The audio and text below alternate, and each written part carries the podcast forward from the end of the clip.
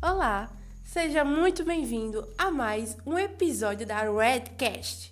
E hoje iremos falar sobre RGB e CMYK. Então, preste atenção aí e roda a vinheta. Não sei se o nome é vinheta, né? Mas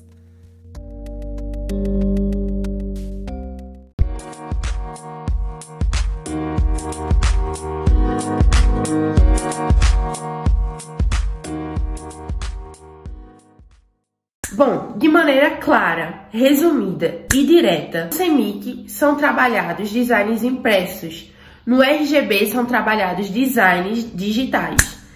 Essa é a base para você entender os dois termos. Começando pelo CEMIC, nós entendemos primeiramente a palavra, que significa ciano, magenta, amarelo e preto. No CEMIC, nós trabalhamos as cores de formas subtrativas, no qual começamos com a cor branca e terminamos com a cor preta.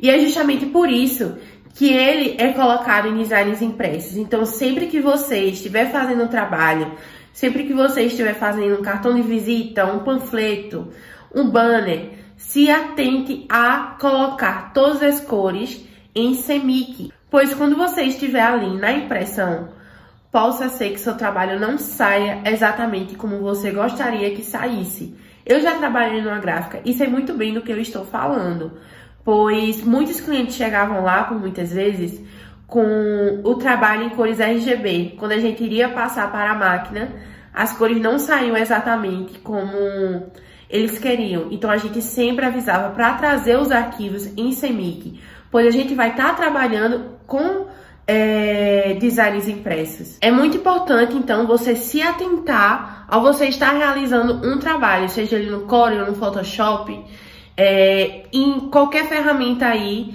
de design. Partindo agora para o RGB, nós temos aí a cor verde, a cor vermelha e a cor azul. É muito importante você se atentar à base que eu disse lá no início do vídeo, que é as cores, que é os termos, que é as diferenças entre esses dois termos técnicos. Por exemplo, como eu mais uma vez repetindo, RGB, designs digitais, é, CMYK, designs impressos. Então, essa é a base, esse é o principal que você deve estar levando ao iniciar o seu trabalho. Eu sei que por muitas vezes pode haver essa dúvida, mas é muito importante você se lembrar do básico, você se lembrar dessa base e você gravar.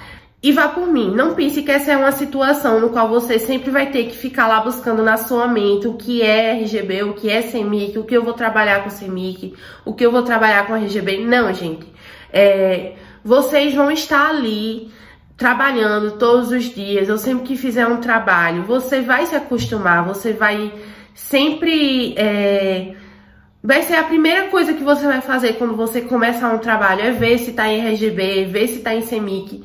Na época que eu trabalhava na gráfica, eu lembro que eu me confundia muito, que era um, que era o outro, mas hoje em dia é a primeira coisa que eu faço quando eu vejo lá no documento se tá em cores RGB, se tá em cores é, é, em CMYK. Então, não se preocupem quanto a isso, que é o mais básico dos básicos e vai ser igual a fonte, no qual hoje você já sabe é, o que é uma fonte Arial, o que é uma Times. Então, Fiquem despreocupados quanto a isso. E voltando, já disse aí quais são as cores do RGB, que é baseado em vermelho, em azul e verde, certo? E diferente do CMYK, o RGB é, é, aditivo. Então, ela começa do preto para o branco ao decorrer que as cores são adicionadas.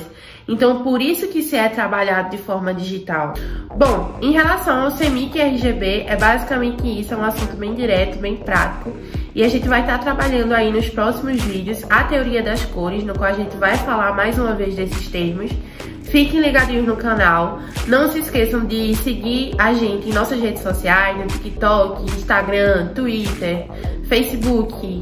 E até a próxima. Tchau!